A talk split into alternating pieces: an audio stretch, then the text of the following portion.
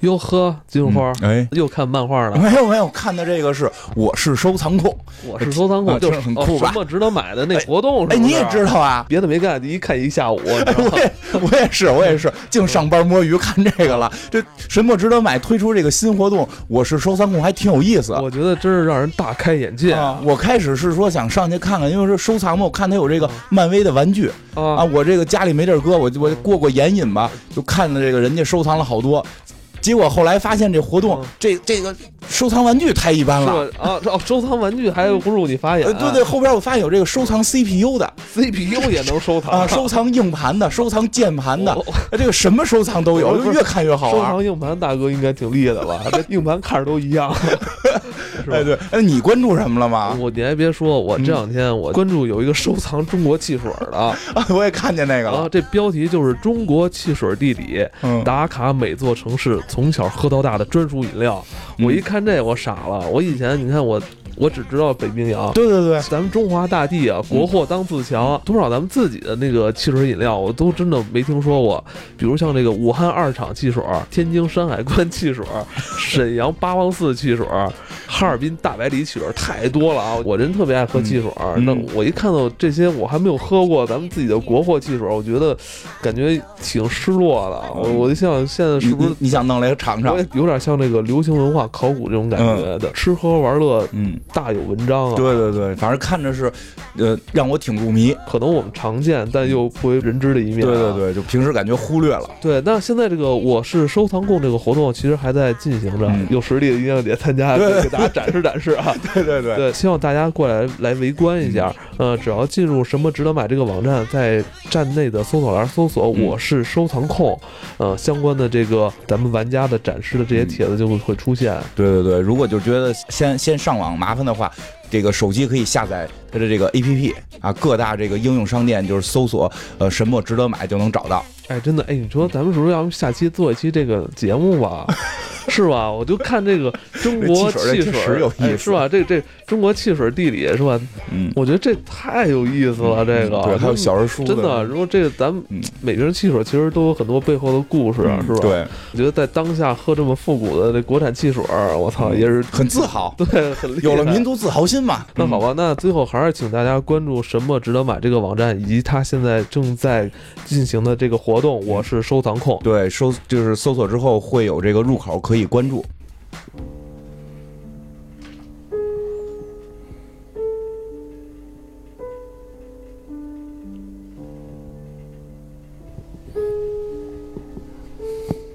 不能说话，不 不能说话。就就完了是吧？就啊，帮我摁一下开机键。嗯，大家好，嗯，欢迎收听这期《黑水公园》，我是艾文。我是金花，我是蛋挞。为了配合一下今天要聊的这个主题内容啊，嗯，呃，我们可能要降低一下这个音量了啊，我们不能太大声说话，还得蒙着眼睛。好吧？今天就来跟大家聊聊《寂静之地》与《蒙上你的眼》，呃，这是两部感官惊悚类的电影。嗯这个《寂静之地》呢，是国内院线还引进了。对对，我是在院线看的，还是有一种不一样的体验。打打起来了，为什么打起来呢？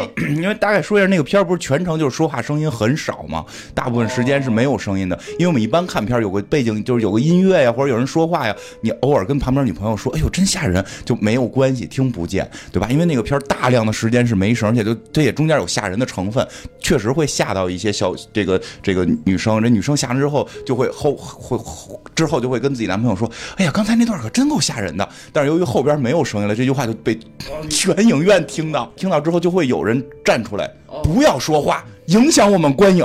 就 听着是挺憋屈的哈。然后主要是后来就打起来了，就其实其实我真觉得，就偶人偶尔说一句就说一句就会过去。你要是为这事儿再跟人家争执，就会闹得更没法往下看，就会变成影院三四个人就打起来了，就挺有意思的。啊对，这个片儿还挺考验国内观影素质的。我看那场没有发生金花说那种情况，但是就是发生了一些别的情况，就是说这帮人是不是傻逼呀、就是这家人是不是傻逼啊？就是有人说出来有人说这个是吧？对有人说出来了。因为我那场可能就是情侣多，就是好多是啊，好害怕，就往男生怀里拽，然后就单身的就跟他们打，挺挺。对，但是真的这片儿挺有意思的，就是这种新的形式。先说哪个呢？咱先说《寂静之地》吧。嗯，其实啊，就是我这两部电影都看了，其实我更喜欢蒙上你的眼。嗯，那么因为《寂静之地》先出的是吧？我记得《寂寂静寂静之地》先出的，《寂静之地》就特别简，这故事其实真的不复杂，因为，呃，因为全程也没有什么台词，也没有什么对话，对吧？就是讲的就是这地球被一种外星生物攻陷了。啊，这这个这个生物呢，这个没有眼睛，然后呢，它没法通过视觉去发现敌人，它唯一发现这个这个敌人的方式是通过这个听觉啊，能不能通过味觉就不知道了，反正能够听通过这个听觉，所以呢，这个这个，而且它进化的这个外边的这个呃，怎么讲，它的这个。呃，外边这个皮特别厚啊，就跟盔甲似的，这一般的武器打不透，对吧？所以这个地球人拿它没办法，对吧？咱也不知道为什么，就反正地球就被灭了。就是我觉得大家如果没看过这个，想想象它一下的话，可以想象一下《生化危机》里边那阿舔。呃，对，它就类似于舔食者，类似于舔食者。然后这个，我觉得这就不追究了，就是不知道为什么就被灭了地球。本身电影一上来也没给你介绍说他们怎么来的，啊然后地球人怎么反抗的都没有，就直接就是进入到末世了。对对，直接进入末世了，他又没具体演就怎么进入的这个末世。然后这个主角呢，就是这一家子，一家是一上场的时候是五个人吧，这个爸爸妈妈，然后这个姐姐、弟弟和一个还有一个小弟弟。哎，对，这个其实我真觉得这还挺挺为难的，因为你生活在这么一个世界里边，你不能出声啊，你一出声你就会被听见，对吧？他不是说你不能说话，不是光不能说话，你任何响动都不能出。我觉得这难度比较大。就是对于成年人来说就已经很难了。对尤其你看他们家这个孩子，其中有两个岁数挺小的，哎尤其最小的那个可能也就是四五岁吧。对，所以一上来第一场戏就是讲这小孩儿，这个他们在这个末世的这个超市里边儿，这个找这个补给，结果这小孩发现了一个，哎，发现了还是一个航天飞机的玩具啊，特意得是能飞外星的这种，拿着这玩具就向往着这个自己能飞上太空。结果这玩具呢，这爸爸一看就傻了，这玩具里边是一看就能哗啷哗啷响的，就是这种。嗡嗡叫的这种这种玩电动玩具，这爸爸一下就给拿过来了，就把这电池给抠出来，搁在桌子上，告诉这孩子用手语啊，他们用手语告诉这孩子就这不能玩，哎不能玩。然后这个这一家就要走。当然，这家子我觉得这个一确实这一点就是犯了一个大忌，哎，怎么了？就是他们家这队形有问题。对吧？这爸爸妈妈是都走在前头，俩孩子跟后头，他不能想着这大姐照顾这小弟弟，当然大姐照顾这小弟弟，结果大姐呢就是大姐也没多大，呃也没多大，看着也就是十岁撑死了，对吧？这小弟弟可能看着也就三四岁，这这这大姐心疼小弟弟，可算找着一玩具，别别不玩啊，就把这玩具不是电池抠下来了吗？没电池不就不出声了吗？哎，就把这玩具给这小弟弟了。这小弟弟 最后走的时候，顺手把这电池给揣走了，哎，所以他们在回去的路上啊，回去的路上就一直不敢出声，然后一句话也没有。然后这个小弟弟把这电池偷偷的给塞到这玩具里，就玩起来了，就哗哗哗就响了，哇啦哇啦就响了，一下一家子就。傻眼了，这妈妈反正是一下就就我觉得就就哭了嘛，就然后还得捂着嘴不能出声。爸爸想过去救这孩子，但是没有来得及，就一大妖怪过来给这孩子给打死了其实这是电影里边的一个帽子。啊！对，对，一个开篇让你明白这是一个什么样的世界，就只要出声你就你就会会死掉。然后后边其实就就简短的讲，就是那其实这姐姐就会心里边有点。别扭，就是好像是我害了这个弟弟，让他觉得会不会父母会责怪他这样，对吧？然后呢，这个这一家子呢也挺神的，是在这么一个世界，他们依然想的是让人类如何繁衍，让妈妈怀孕了，所以妈妈就要面临一个非常大的问题，就是生孩子。这就过去很多天了啊，就是要面临一个生孩子的问题。这生孩子一定会出声，对吧？一个是这母亲你再能忍，你可以忍住。不疼不不不叫的话，就是再疼不叫的话，孩子出来你也得你也控制不了他这种婴儿，对吧？所以他们就做了各种各样的设备，然后准备这个怎么这个防音啊，在地下室给弄出这么一个这个隔音的设备，给孩子弄一个隔音的箱子，然后他们做了一个计划，就是怎么让这个妈妈能够顺利的生孩子。想要繁衍后代，本身也是人类的这个本能吧，是吧？天天性啊，我们就就需要要让让咱们这个族群繁衍下去。但是你觉得在这种情况下，其实他们应该也都知道这种现实的残酷哈，已经这种末世，而且关键你不能出声，就还要再去担负那个繁衍人类的任务是不是过重了？就是咱反正反正搁咱们，我是觉得我肯定不敢，我肯定是不敢的，我肯定是不敢。繁衍的过程中，你你也也不能出声。对啊，对对对，那真是为了繁衍而繁衍了，你都不能表达你的欢愉了，对吧？这个，但是美国人民就跟咱们不一样，是不是要当英雄啊？咱们就是靠生孩子。就是我觉得但拿你说，哎，对你还没孩子，你没可以谈谈。你在这种情况下，你还你会不会担负起这个繁衍人类的任务？就是这事儿是这样，就是我虽然没有孩子，但是我看这个片子的时候，我想象了一下，如果我是家长，我觉得我看这个片子可能心情会更更沉痛一点，嗯因为就是我们就是大家就直接说嘛，现在就是评论里边有很多人争竞这个问题，嗯，就是这也是这个电影非常大的一个槽点，就是被大家认为非常大的一个槽点对。末世情况下要不要繁衍后代？我觉得这跟思维问题方式角度都有关系。就是我们思考问题方法跟老外是不一样的。老外在哲学里边领域里边有一句名言吧，就是对他们来说是一句名言吧，叫叫什么？存在大于，叫呃，我想想啊，别说错。对对，我就是一一一定要把这说对啊，意义大于存在。哦意义大于存在，就是说，我作为人，那我的意义何在？就是我必须得先有人的存在的意义，才说我为什么要存在在这儿。就是我，比如说举个例子，比如说我跟很多人聊天的时候，人家会说说这个东西我办不到，我放弃了，或者怎么样。其实这个就是他放弃了自己作为人的意义，因为对于动物来说，就是知难而退是很正常的。人，你之所以是人，你比别的动物高级，你应该有克服困难这种意志品质，你必须要把这一点搬出来，你才能够区别于你跟其他动物。我觉得老外把这点看得很重，就是他们认为。呃，再有末世，我也不能耽误我正常生活。就像一战的时候，我们应该知道欧洲人民是怎么表现的，照样在咖啡馆里喝咖啡。你你炸我又怎么样？我不怕你。对于我来说，你要给我一三百平米的别墅，我就我就繁衍，是吧？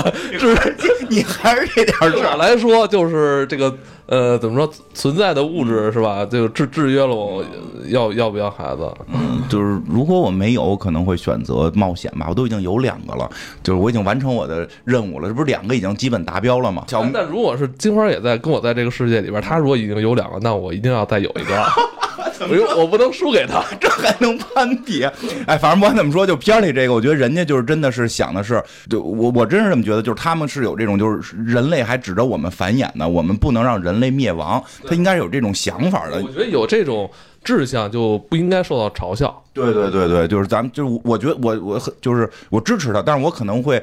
呃，在我现在状况我做不到，但我觉得他是这个是是也是英雄，人是靠生孩子成为英雄，但是他就准备生这个事儿，所以就很复杂嘛，这个过程可能会很艰难。然后在而且包括过程中，他这个爸爸还带着这个小儿子要出外，因为这个小儿子胆怯，他就害怕怪兽，他是真是不敢出声，比较胆怯，不敢出去。他爸爸要锻炼他，就是我得教你这个生活技能，对吧？我得知道你让你带你去瀑布，告诉你这个地方怪就听不见了，因为这个有瀑布的声音能掩盖住你的声音。哎，他带这个孩子出去的时候呢，就跟这个女孩就说说。你留家里陪着妈妈，妈妈不一定什么时候生。这女孩倍儿叛逆，就正是叛逆期嘛。又跟爸爸之前好像心里有点过节，就说我去，弟弟不去，我去啊，对吧？他不让他去，结果这这姐姐就一生气，就自己背着包走了。哎，他出去实际上祭奠他那个之前去世的那个小弟弟去了，但是阴差阳错的就把妈一人给搁家了，结果妈妈还早产。妈妈早产不说吧，结果他们家也是这个这个楼梯也没修好，结果这个他妈就是早产，赶紧说去这地下室生吧，咵踩钉子上了。这屋漏偏逢连阴雨啊！这是倒霉催的了，忍住了没叫出来。我觉得这这个女的真挺了不起的，就第一回见她儿子就是被直接这杀死，就是就那么那么难受，他也没叫出来。然后那钉子被扎也没叫出来，对吧？再往后就是跟这个这，但是他手一松，把一个东西给啐了。对吧？结果这怪物还是来了。他第一件事，我觉得这特厉害。第一件事想的马上是拉响警报，就给家他们家有那个，就是警报不能再出声了，不是招怪兽了吗？就是这个灯，把这灯都变红了，这样是外头这个丈夫儿子回来一看就知道这个怪兽已经进入家了。哎，结果这个女人就跟这个怪兽在在这个家里边就进行搏斗，也不不是说肉搏，就是斗智斗，因为他看不见你们，你就尽量别出声呗，对吧？然后呢，他钻进这个什么里，钻进这个这个浴缸里边，就准备生，还继续准备生产，对吧？怪兽在他旁边啊，在那找摸，跟三岔口的，他在那捂着嘴准准备生产，对吧？然后呢，这个这个他爸爸带着儿子回来一看，哟，这个。回来一看，哟，这红灯亮了，知道出事儿了，那赶紧的，我们有备案。我觉得这挺厉害。他们家就是他爸是一个这个民间的科技高手，做了好多设备。一会儿说他给女儿做了一个单独做了一个神器嘛，机械高手，机械高手，对对对，他会点工程还是有好处的。然后这个一看这红灯亮了，赶紧就是说咱咱们就点烟花，就是他们本身已经做好的一些设备，就是能把烟花点来发生爆炸出声，把怪兽引走。哎，这结果就是通过这个放花，然后让他妈妈在最后生产的时候能够能够喊出来，因为确实这个这个很疼嘛。然后呢，与此同时呢，他这个女儿呢，在临走就是就是临临离家出走之前呢，他爸爸给了他一个助听器，好像这个女儿本身好像听觉有点问题，对吧？他爸爸好像是希望他能听见点东西，但是做这个助听器呢，就一直也没成功啊。最后他做了这么一个，说这回估计能行，你带着试试吧，就带着助听器出门。这时候这个大妖怪已经就是由于烟花嘛。就跑到他们家附近了嘛，这女儿正在他们家附近呢，被这大妖怪给遇见了。结果大妖怪他其实他说能听见声音，他得定位你，他不能光听声定位你，怎么定就跟那个蝙蝠似的啊，他发出超声波，然后这个回音定位。结果他这个爸爸给他这个助听器，我也没看出来是不是能够帮助他听到东西，但反而有一个功能是可以反射这个超声波。结果这超声波一反射之后，其实也不叫反射，应该是变了频率了，怎么样？就是这个大怪兽被这个。这个助听器给破坏了，大怪兽结果受不了这助听器发出的噪音，就逃跑了。结果他们就发现了，哎，这东西是个神器，有可能能够救他们一命。然后，哎，再往后就是这个这个。爸爸反正回到家里边了，回到家里一看，这妈妈也生完了，这个确实就是活下来了，给孩子也都什么什么照顾好了。然后结果出去还得是找他姐去了，是吧？他们那个就是他爸爸发现他妈就拉响警报了，就是拉那个红灯发现警报了。后来发现他妈在生产，就跟他那小儿子说：“说你这次要帮妈妈，说你去把那个烟火点燃。”对，然后去外头了哈。对，然后这个时候那大女儿呢，正好也从外边回来。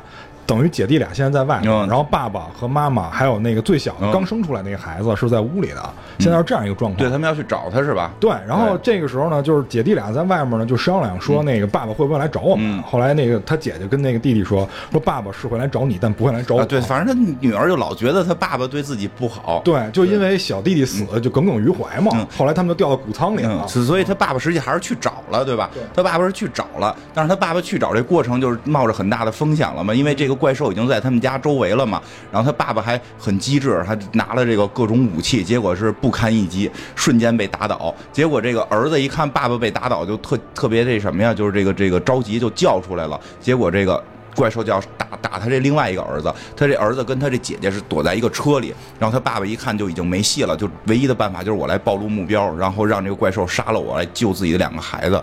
然后临死前反正用手语就跟自己的女儿说，就是爸爸是爱你。然后这个就对着这个怪兽大喊，然后这个怪兽就一听到有声音，就直接过来把他爸给打死了。然后这这俩孩子就算。逃跑了，其实后边就就是简单了，因为他们已经发现神器了嘛，已经发现神器了。到家里发现有一怪兽，结果这个他女儿一启动神器，怪兽就不知道为什么就碎了，就就就就这个浑身都散了架了似的，就这个盔甲也都烂了。然后这个里边的这个弱点出现了，大红眼球没有大红眼球了，就是这个病毒，对 对，就跟这个红色就告诉我打这儿打这儿打这儿的这个东西出现了，对吧？妈妈拿着一个喷子就把它喷死了，对吧？他妈妈其实我觉得演的他妈还挺挺好看的，我觉得他妈给他对他很很好看。喷死之后，他后边有很很逗的那个微笑，就是那个这时候发现又有更多的怪兽来了，然后那妈妈的意思就是咱们已经发现秘密武器了，对吧？来干死他们，然后这故事到这儿就结束了。嗯，呃，你觉得怎么样？你看完之后，我觉得其实还挺好看。说实话，就是会有人诟病，就是说怎么最后喷的就给打死了。对吧？就是就是就是怎么就是民间科学家就发现这个事儿了？他其实从某种逻辑上可能没那么通，但是科幻不就是这样吗？他就他就是给你设定到这么一个环境，因为对吧？这个是这样，我觉得很多那些诟病这个电影人，其实他没看仔细，就是有几大诟病点。第一个是为什么阵型的问题？为什么不让家长垫后？为什么让小孩垫后？这个一上来就告诉你了，这件事儿已经发生了八十多天了。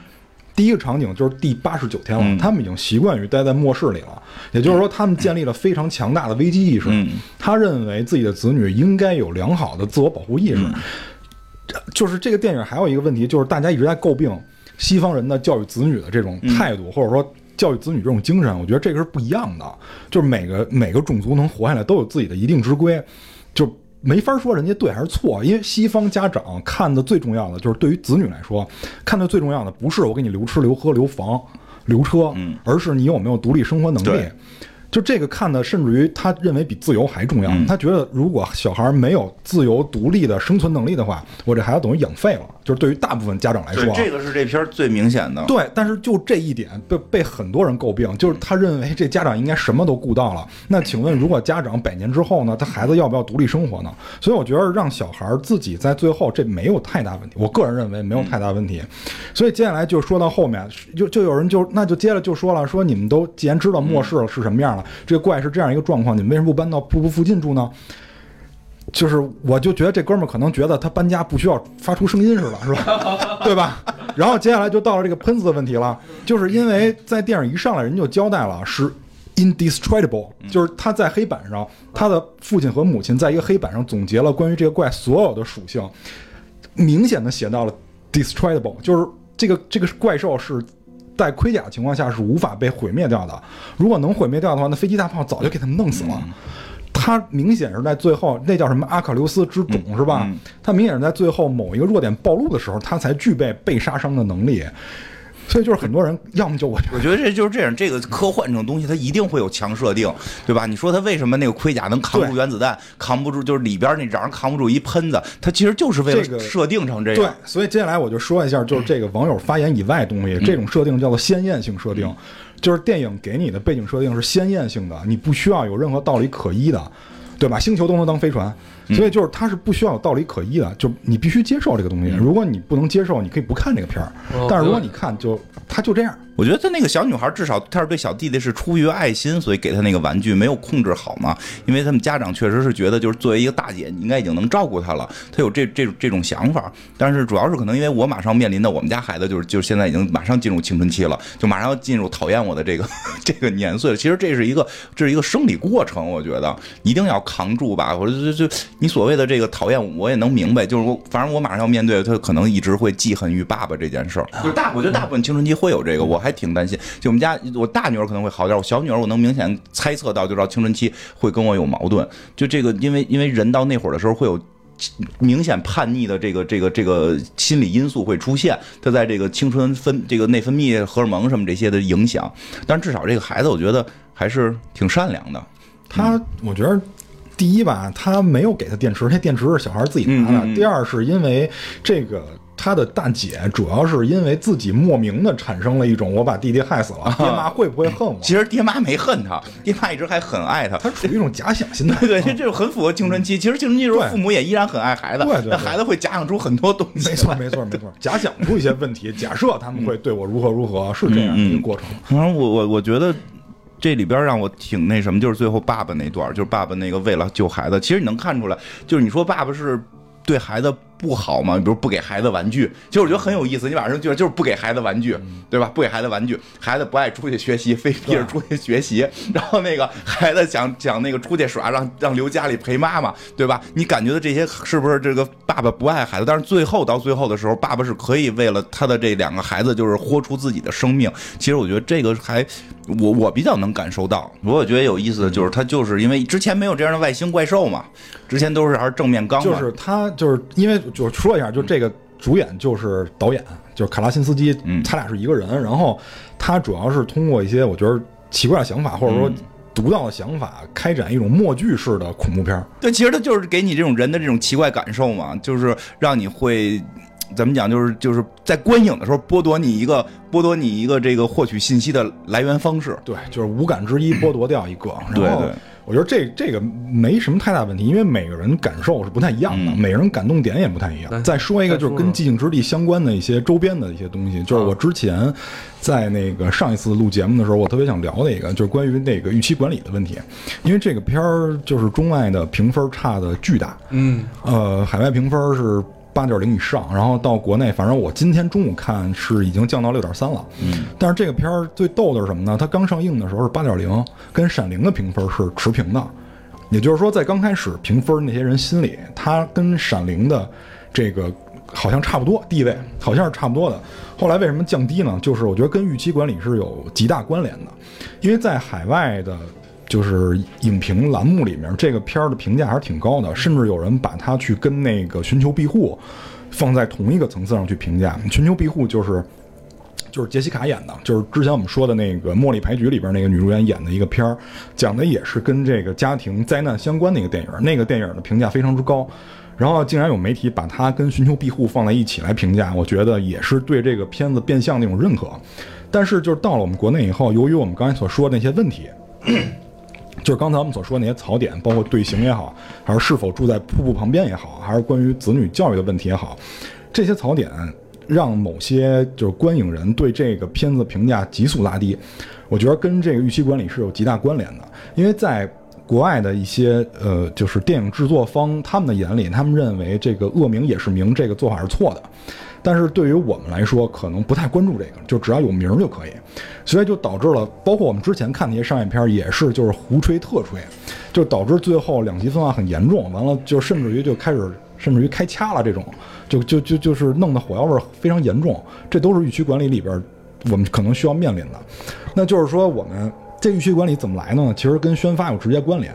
就特别想聊这个，就就就在于现在我们的甲方，包括我现在面对的很多甲方，他们要求我们做的宣传素材，就是你只要一味说好就可以了，你好像不用太关注你的这个好是否能够真的贴近我的产品，就是能够贴近我的电影或者我的产品，你只要大家都说好，就只要能造出这样一个声势来，然后我再稍微一控评，大家就都来了。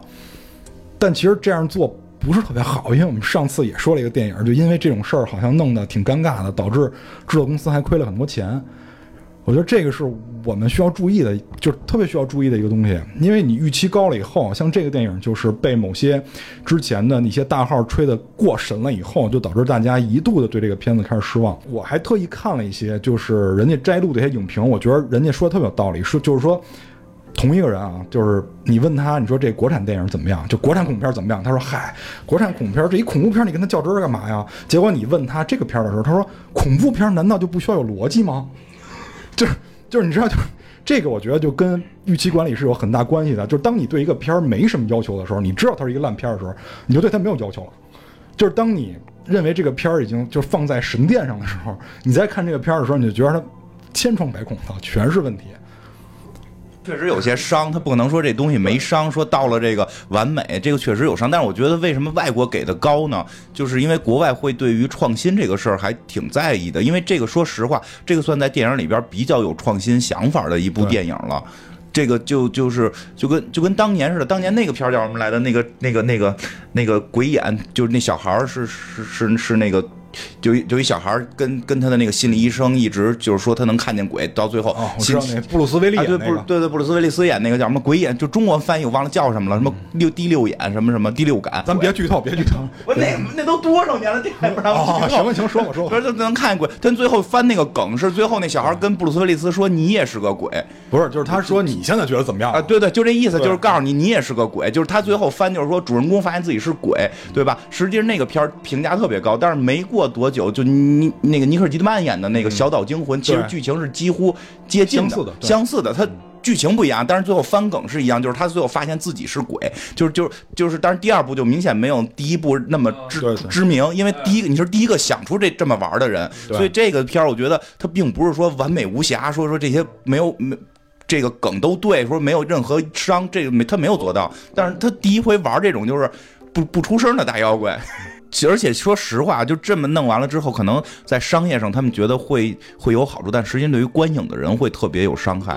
因为你看的时候没法以平常心来看。你现在在想这个，如果这个片子是我们那会儿淘 VCD 时候看，肯定会觉得我操，这很惊艳呀，很神奇呀。这上来先给你立立几个旗子是吧？这个是神坛吧？这个那个，然后你一下，那大家去看的时候就就要看看你你到底神不神？凭什么我信你的？对吧？人多少都我们也像那小女孩一样有叛逆心理啊，我得找出你几个 bug 来。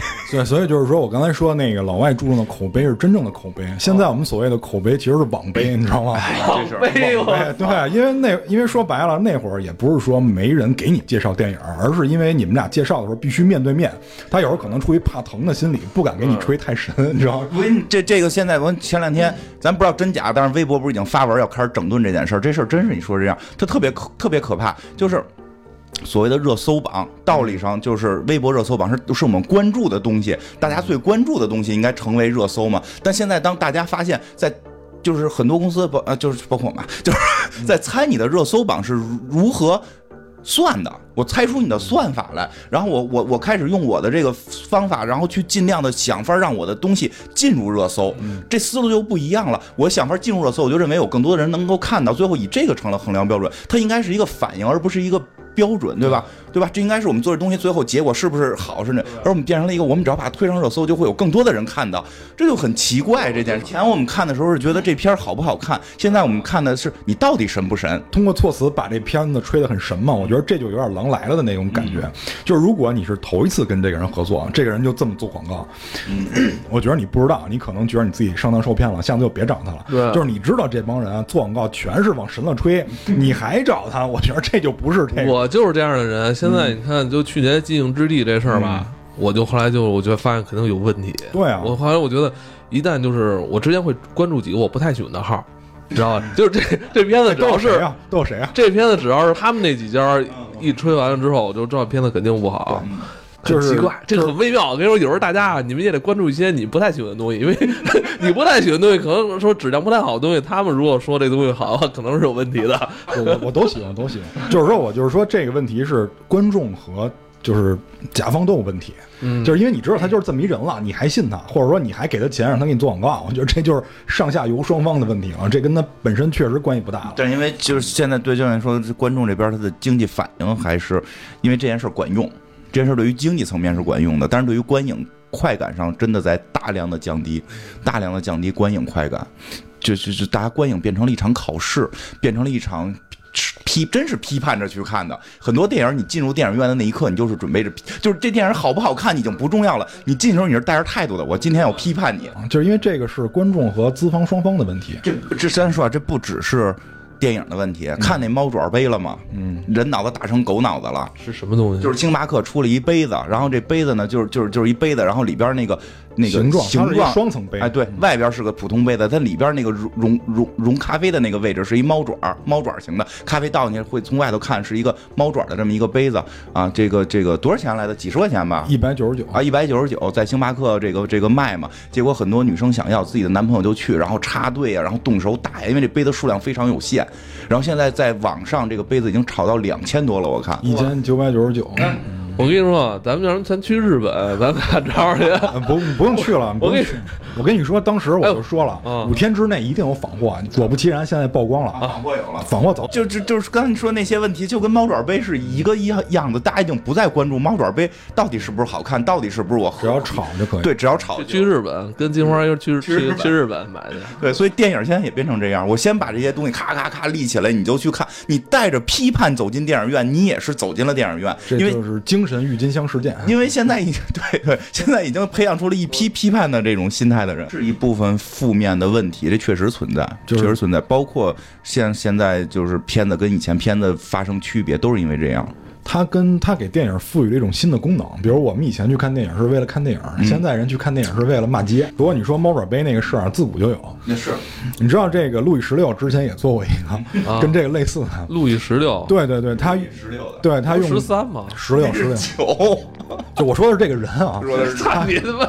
就是他用玛丽皇后的胸部啊倒模做了一个杯子，这个杯子专门用来装香槟。啊，这哪年的事儿啊？就路易十六那年的玛丽。皇后的时代，你想想那个时代呢，那会儿就能干这那会儿就有这种，就是说人的这种，我觉得这种喜好嘛，自古就没变过，你知道吗？自古就没变过，这是人性问题就。从但胸变成了爪子，对，但就是说过去的时候，只有一些高档的人吧，咱们就说的狭隘一点，高档人能玩这个。现在大家都开始玩这个，可能也是对那种东西的一种追求。嗯，可以理解，可以理解，但就是现在有点过了。哎，对，你说那也不说不错，来下下下一个吧。啊。还有一个就是蒙上你的眼，蒙上你的眼啊，我觉得这个片子比《寂静之地》呃，我更喜欢一些。呃，首先说这个卡斯阵容哈，桑德拉布罗克，嗯那个莎拉保罗森是吧？还有人民艺术家马尔科维奇是吧？等等啊，这卡斯阵容很厉害。这片子是去年应该是年中下半年这个下半年下半年这个奈飞啊奈飞那个发行的，嗯，嗯正好是当时奈飞发行破了记录的。这个手机是破纪录了。哟，是你现在挺挺关注这市场的这问题不。是正好那天看这个介绍了，这 个对吧？因为他没有被玩命的立起来嘛，因为不引进嘛，所以他没有被玩命立，所以就看到了一些相对那个什么的一点的介绍，就是他是当时是奈飞好像是呃第一，就是就是有史以来的第一，那不是之前第一是另外那部片子吗？被人被他取代了，被他取代了。嗯，很厉害这片子，就是而且确实桑德拉布洛克太多年没见了，这都是儿时的，我看到他什么什么，对象？哎反正越来越像 Michael 了。现在 很我很喜欢他，我很喜欢他，这个片子我我 我就 我是是太像了，这有点像 Michael。不是坏事儿是吧？不是坏事也不是坏事儿。就这个片儿比较好的就是它比较直给，就是十分钟之内就给你植入主题，就是没有必要跟你藏着掖着。他一上来就给你讲了一个末世的背景，就是桑德拉布洛克带着两个小孩儿划船，明显是想去往某地，但是我们看到他们每个人都把自己的眼睛蒙上了，于是我们就发现这个事儿好像并不太简单。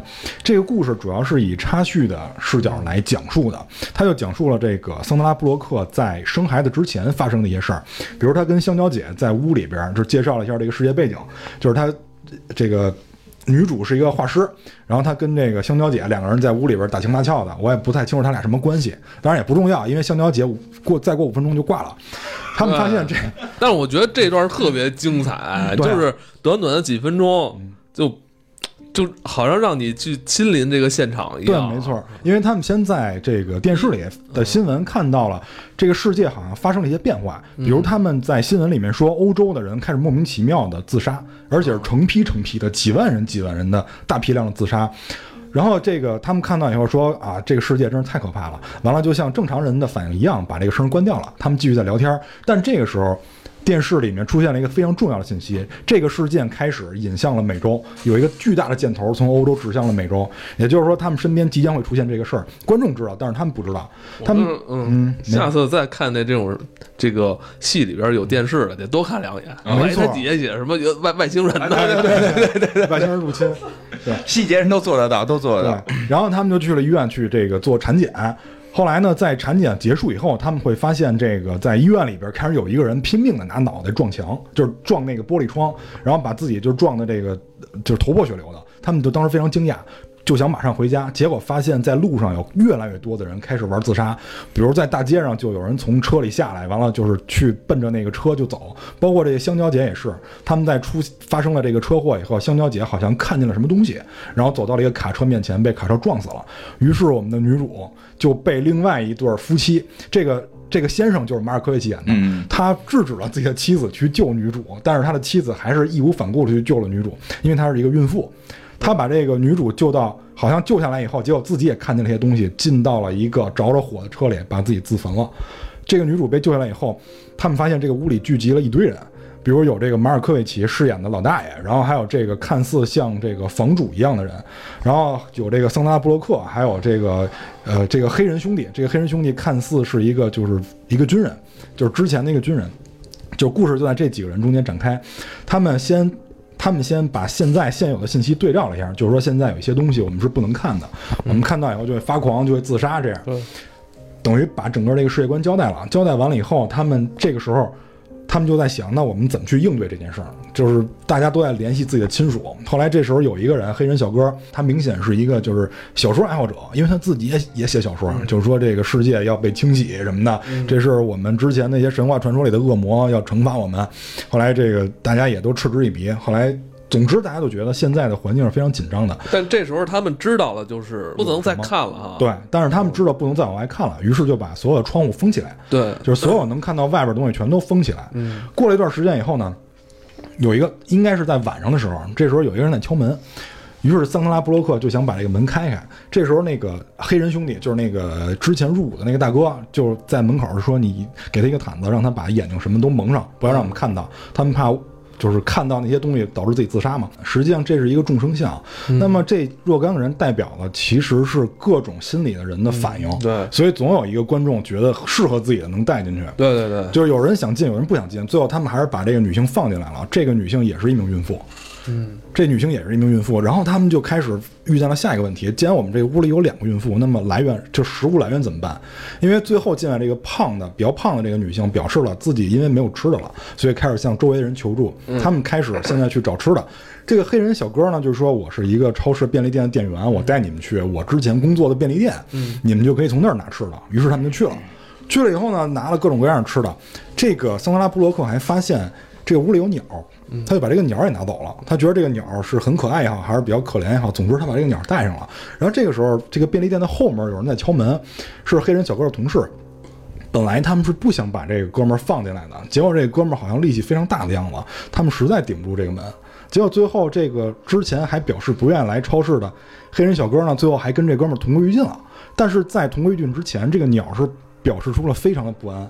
也就是说，我们知道这个鸟是非常有灵性的，它可以知道这个大妖怪也好，还是这种灵体也好，他们这里边叫灵体。呃，灵体，对对对，它它好像对这个灵体有感知作用，就是非常的躁狂。对，因为这块儿还有一个插曲啊，就是他们等于是进了一个大 house，然后这个大 house 就是美式大 house，非常大，那个二三百平的那种。呃，通常像这种大房子都有探头，嗯，其实作为观众来说，肯定会说想到，哎，你们有探头，能不能去用探头的视角看看外边到底是什么？这场戏在很早的时候就结束了。对，就是说说白了，这个东西的伤害是在视觉上的，嗯。视觉上，然后导致你的脑部怎么样怎么样，你就要自杀了，对而不是说他跟你离得比较近，或者你们俩能直视，他对你发功，对。对吧？就是所以我觉得，其实啊，就是导演，其实在这儿也是尽可能的，就是交代设说交代设定，然后呃，尽可能让那些更挑剔的那个观影的观众说，不把硬伤说直接太多的就是表现给你们，就可能也怕了。啊可能怕，小心翼翼。对对对。然后总之他们在发生了这一系列的事儿之后呢，因为每次出去都会有人死亡嘛，最后的时候呢，他们这个屋里又有人敲门。最后一个进来的孕妇把他放了进来，她表示自己是一个商人，怎么样怎么样，总之很可怜的样子。然后呢，就是其他人其实是非常反对这个人进屋的，但是出于怜悯之心，最后这个人还是进来了。但是突然有一天，这两个女性要生产了，因为他们都是孕妇，他们要生产了，所有人都在楼上去帮他们生产的时候，这个大爷好像显得很悠闲的样子，好像显得很悠闲。因为之前那个马尔科维奇不想让他进来嘛，但但是别的人出于怜悯之心想让他进来，就把这个马尔科维奇关在了车库里。后来呢，这个大爷就是最后进来这个商人呢。就很悠闲，很享受，就从自己的皮包里拿出来一堆纸，这个纸上画着各种各样的怪兽，尤其是那种就跟碳素笔画的那种素描似的怪兽，还有大眼睛什么的，然后铺了一桌子。这个时候他的瞳孔好像是受到了影响，就有点像那种呃发绿的颜色，同时上面还有若干的斑点。我们好像发现这个人是有问题的，因为他在进来的时候他说，疯子看到这个东西没事儿，就正常人看到会死，疯子看到这个东西没事儿，而且疯子呢会让正常人强迫正常人去看到这个物体，让他们死掉，因为他们认为这个是在净化自己。结果我们发现，这个人好像就是他自己嘴里的疯子，因为他拿到了这些东，他把这些东西摊在桌子上以后，开始疯狂的破坏他们的窗户，对对对对对，把窗户上的纸拿下来。而且那场戏是那个胖姑娘要生了是吧？对，两个人都要生产对，。两人都要生了那场戏，我那场戏看太太紧张了，对，太紧张了。然后他还把马尔科维奇因为关在车库里嘛，他还把车库的门打开了，等于想害马尔科维奇，让马尔科维奇看那个东西。然后他把一楼的所有窗户上面的纸都拿掉以后，他又去了二楼，对对对，然后开始拿掉二楼的这个纸。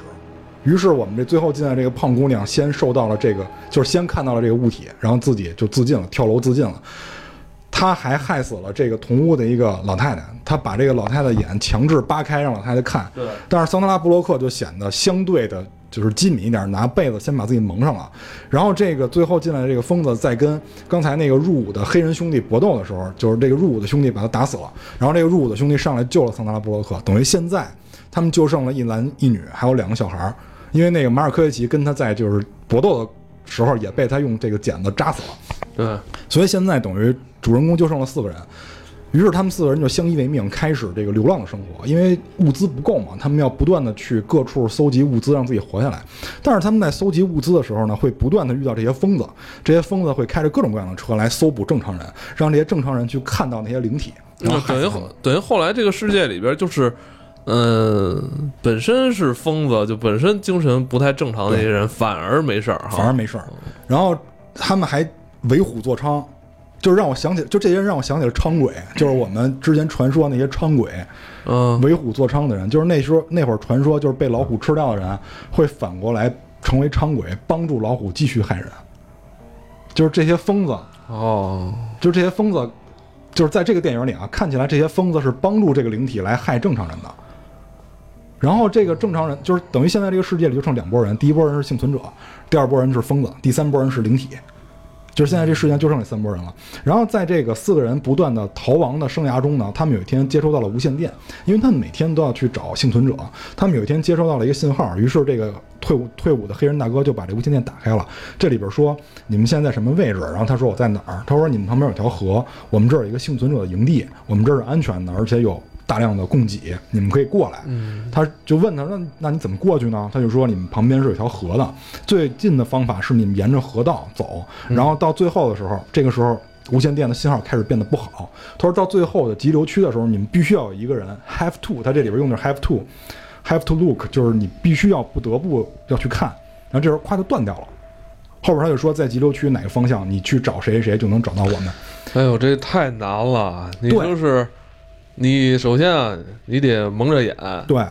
然后披着被子，对。划一艘小舟，对。呃，是还要在这个河西间啊，要逆流而下，就是还要经过急流区，还有急流区。对但是呢，这些还都不算什么，你还要再带个孩子，对，而且是两个孩子，现在。哦，他还要带两个孩子，等于现在就是这个所谓的爹妈，所谓的爹妈跟两个孩子，然后爹妈也在这个子女问题方面产生了矛盾。嗯这两个片儿都是，其实有一部分是讲子女教育问题的。嗯这父亲呢，就是带引号的父亲，就告诉孩子要有梦想，就是我们生而为人，嗯除了活着，活着只是我们的一种状态，其实最重要的是要有理想，就是要有梦想。嗯。我比较喜欢他的这种，就是说教育方式家庭的在就是这个故事在这个大环境下，他们家庭是如何生活的。我我比较喜欢这样，就是。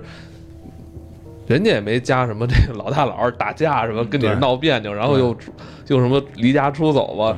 就我觉得现在这个现在这个世界已经很很危险了，咱们的就你别再给我看你们这家长里短了，行吧？咱大家就是咱们能不能四个人是吧？俩大人俩俩大人俩孩子，咱咱现在能不能就是就是拧着这拧成一股绳儿，咱能不能朝一个方向去去去干是吧？但是这里边儿他们双方也有矛盾，因为母亲就跟这个带引号的父亲说说。既然世界已经这样了，你不要再给孩子希望了。你希望看他们梦碎吗？你跟他们编那么多梦干嘛呢？然后父亲就表示说，我们觉得做人还是要有希望的。你看我们现在就有一个目标，对吧？我我们要去那个地儿。结果呢，他们等于这夫妻双方就在这个矛盾中继续的继续逃亡，直到有一天有一堆精神病人找到了他们，然后这个父亲就说：“说我引开他们，你们走。”于是这个父亲就跟这些人同归于尽了，因为他最后为了开枪射击这些人，不得不睁眼把那个布拿掉。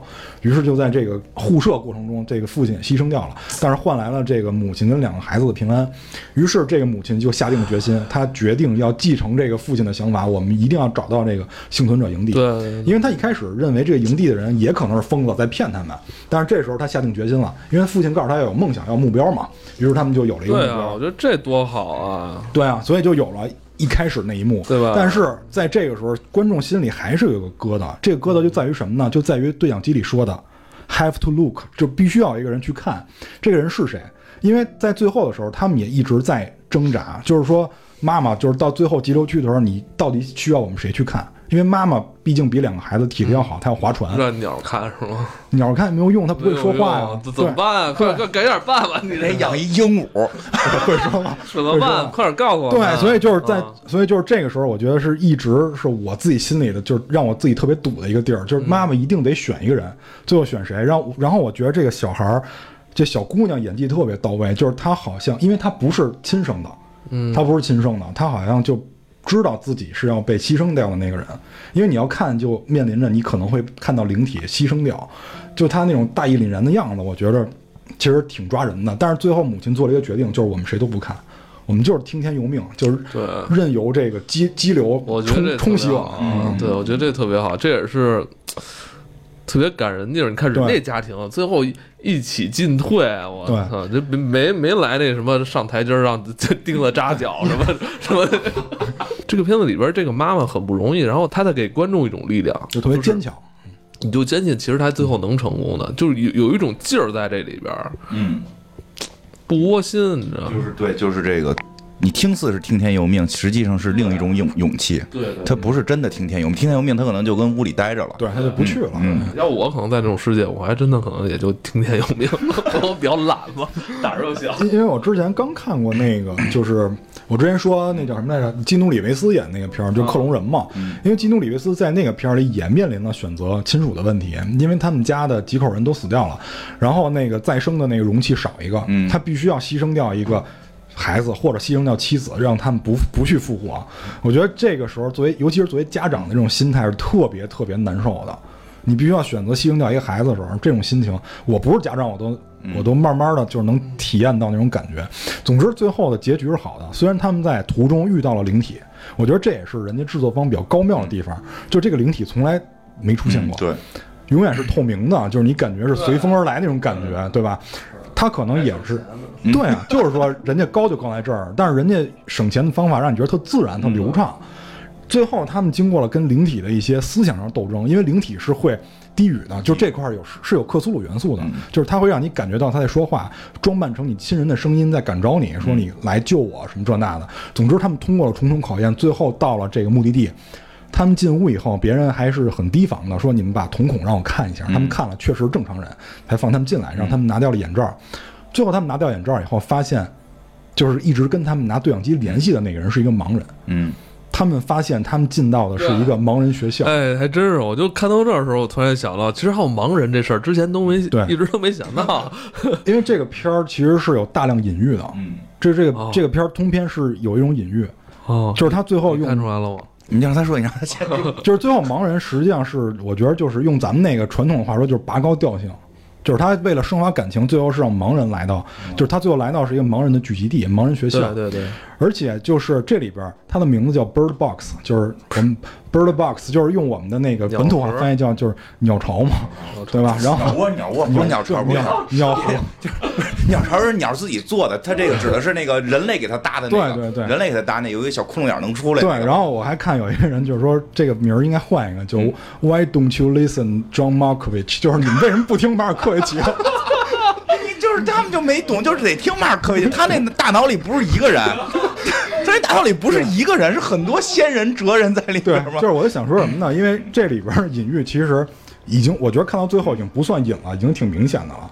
就是这个灵体，所谓的灵体，实际上代表的不是一种外星侵略者，或者是那种恶魔，它表现实实际上是人自己自我摧毁的一种情绪也好，还是一种行为也好。因为每个人看到这个灵体。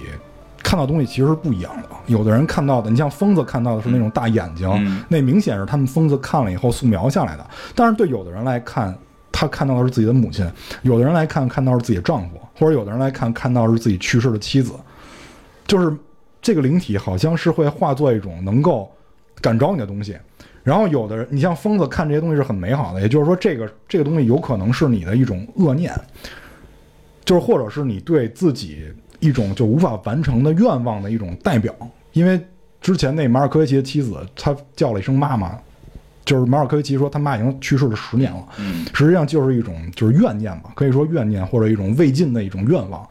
总之是用它来感召这些人。然后你看那些疯子没事儿，就说明什么呢？就是说明他们本身已经非常混乱了。嗯然后好像正常人仿佛才会被自我摧毁，疯子是协助这些恶念去摧毁正常人的。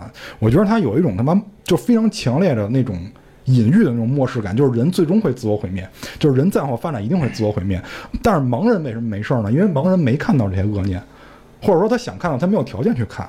嗯我就想到了，就是很多人因为一些恶念自我摧毁的，比如说赌博的那种毒瘾，或者酒瘾，或者吸毒的毒瘾，就这些东西往往都会摧毁一个人。这个我觉得灵体往往代表是那些东西，而且这个就是这里边所所用的线索，我没有看过原著那个小说啊，我相信原著的小说一定是这个鸟是作为线索的，但是作为影视作品，它可能没有办法表达这个鸟它实际上的。因为鸟的颜色是很多的，这个鸟为什么是这个颜色？我觉得它代表的是青鸟，因为青鸟在影视作品里往往跟灯塔有点类似，它代表的这种希望和自由。这里边这个鸟肯定不是青鸟啊，因为青鸟嘴是直的，这个鸟的嘴是弯的。就是这个鸟在最后代表也是希望，因为在七十年代的时候有过青鸟这个电影，有过青鸟，就是简方达演那个七七年的一个电影，它青鸟代表的就是人的幸福的一种希望。你看最后那个鸟那么折腾也没死，其实实际上就是说人的希望留了下来。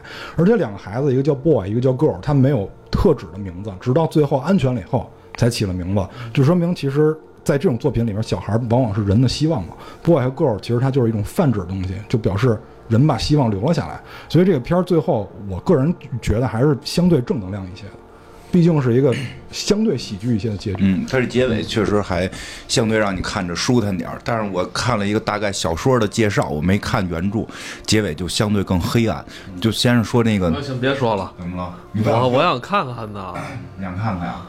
那就这不就跟迷雾反着吗？迷雾是小说还好，但是电影给一灰色结局嘛。它没那么黑暗，没那么黑暗。不说呀，说了吧。你在琢磨。算了，说了吧。说了吧，就是有特大反转。没有特大反转，基本差不多。它只有一个设定不一样，就是最后他去的不是盲人学校，就是那帮人是自自戳双眼。哦。好，就这就完了。就就就是最后，但就指的是每个人，如果你想在这个世界活下来，你必须要像子龙一样把自己的双眼挖出来。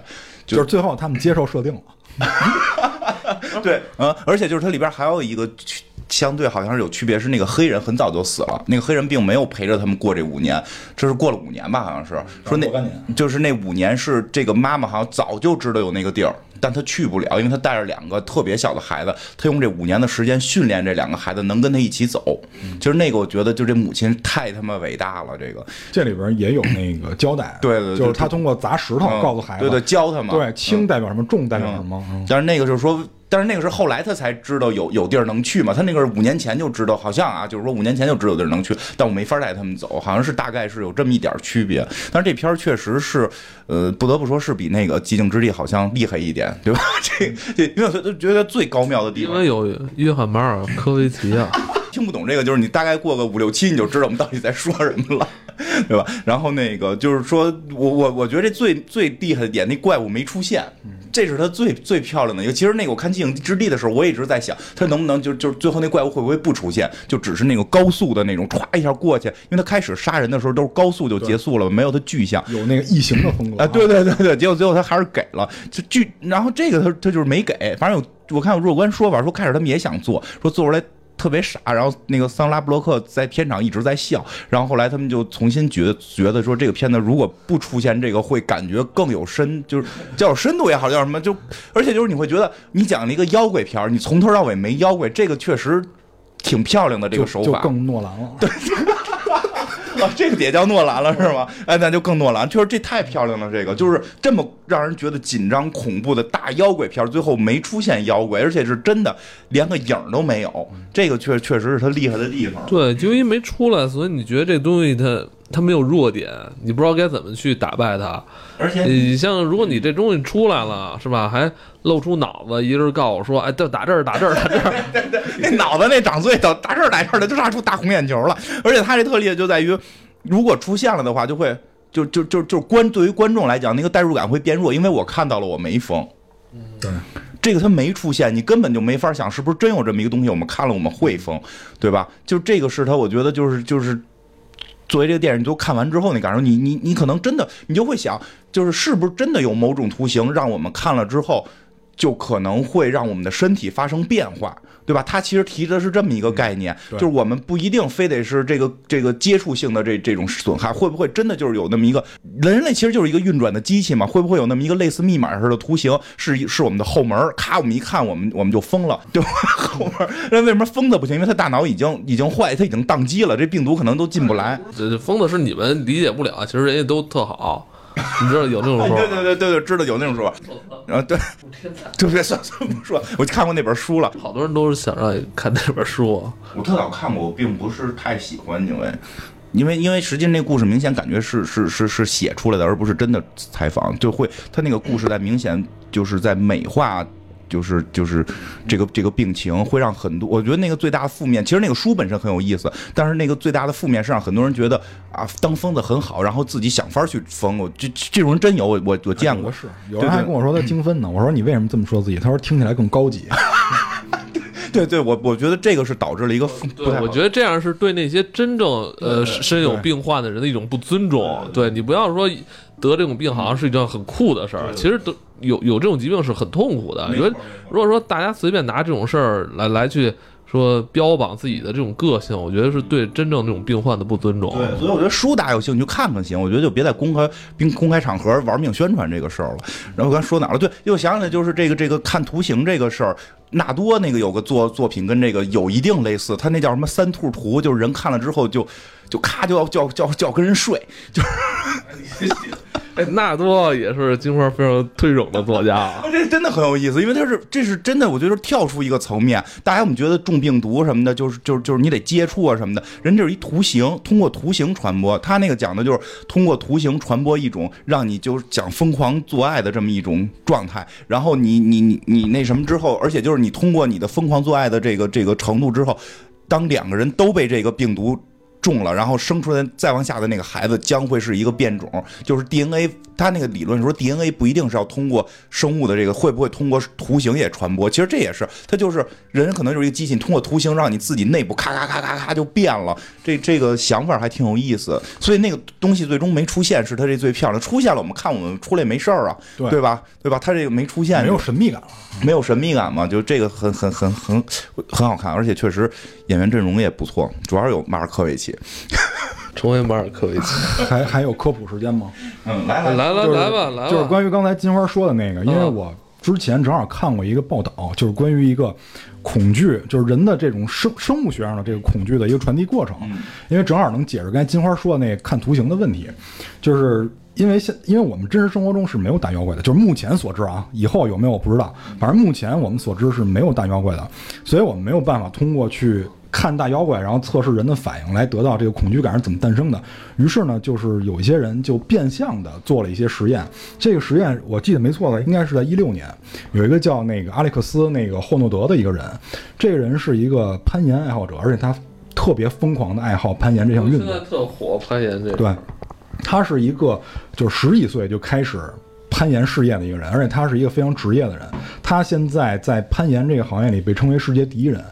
呃，有很多人问他，就是说关于攀岩的时候，你会不会有恐惧感？然后他说不会有什么恐惧感，就是觉得跟家常便饭一样。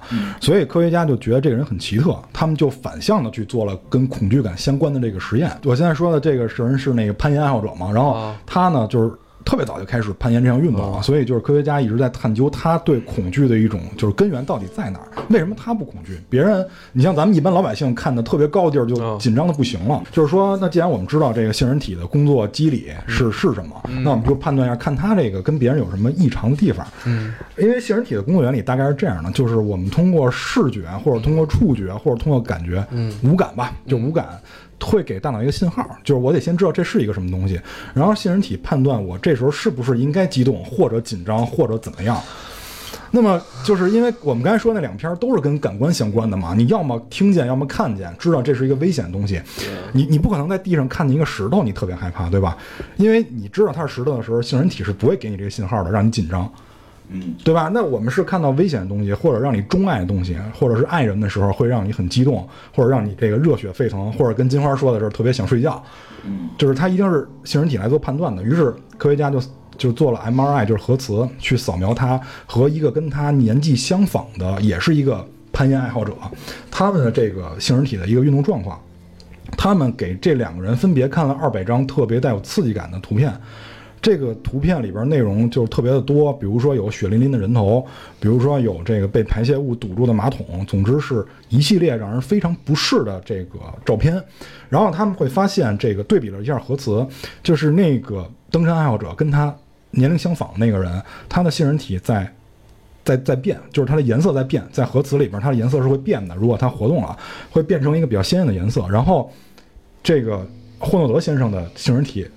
嗯，连亮都没亮，然后医生就说是不是我们这个精密程度的问题，就降低了阈值，因为你降低了阈值，你可以感知的这个精密度就更高了嘛。然后发现那个人还是那么亮，然后霍诺德先生的这个杏仁体只亮了一个像素，就是说他们就怀疑霍诺德先生得了那个乌维综合症，就乌维氏的这个综合症，因为据说得这种病的人是没有办法感知恐惧的，因为这种得这种病的人。他的杏仁体是被破坏的，或者是有损伤的，所以他没有办法判断恐惧来源，也就意味着这种人是不会害怕的。但是后来他们又发现了一个问题，就是这个霍洛德先生，他们就是他在有一次登山的时候是体验到了害怕的，就是在他十九岁登山的时候，他说，就是在我某一次登山的时候，在我十九岁那年某一次登山的时候，我是感受到了害怕的，甚至于用到了止汗带。他说我这辈子生涯里边是从来没有遇到过这种情况的，都连止汗带都用上了，因为他手滑的话就有可能丧命。他在后边的攀登生涯里边是不带任何防护措施的，就是为了找刺激嘛。后来。科学家就发现，就是这个人还是能感知到害怕的，但是，但是由于他的，就是科学家这里边有一个假说，叫做这个叫什么？叫报偿机理，就是大脑有一个报偿反应，就是报就是回报的报，偿就是偿还的还，就是偿还的偿，就是叫报偿机制。就是说，有的人他会通过这种刺激，去让自己的报偿回路得到工作，分泌多巴胺，然后让自己得到快乐，让自己得到快乐。就是，所以我就在想。首先就是我们去看这个恐怖片会得到刺激，就是一种报偿反应，就是我们看到电影里的人就是那种刺激。但我跟你们不太一样哎，就是这种片子我也不就不太敢看，但是就就还能还能看，就还能看下去。但是但是你们玩的那《生化危机》，我是真的就害害怕。那你们为什么就不害怕呢？就是这个就是大脑皮层的作用，就是还有一种就是还有一种调节方式，就是通过暗示。就是通过暗示能够激励自己减弱恐惧感，因为我们的五感就是什么触觉、听觉、嗅觉，我们的五感能让我们感知到某些事物是对我们有威胁的。比如说像那个《生化危机》营造的环境，你就说《生化危机》就是七，就头两年你们不是玩那七吗？那个大在屋子里边，你们不都觉得就挺害怕的吗？那你们你们当时害怕是是是哪种害怕？是？就是怕人就出来吓唬你吗？就就直观恐惧吧。其实我觉得就是刚刚蛋塔说那个直接的那种生理反应。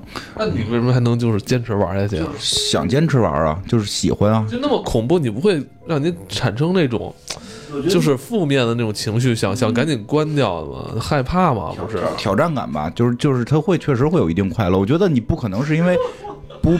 就是你不可能因为是不恐惧玩，肯定是因为恐惧才玩。我唯一，我记得之前说，我唯一被吓着的是是玩那个零，确实被吓着过。那会儿我我我我有一个比较大的屋子，有一个特别大的电视，然后夜里十二点打开零，哗楞，然后开始玩，然后灯全部给我关黑，这种就是，然后你可以完全融入其中，那个确实有点害怕。就是这个，就是我刚才所所说的那种报偿机制，就是因为。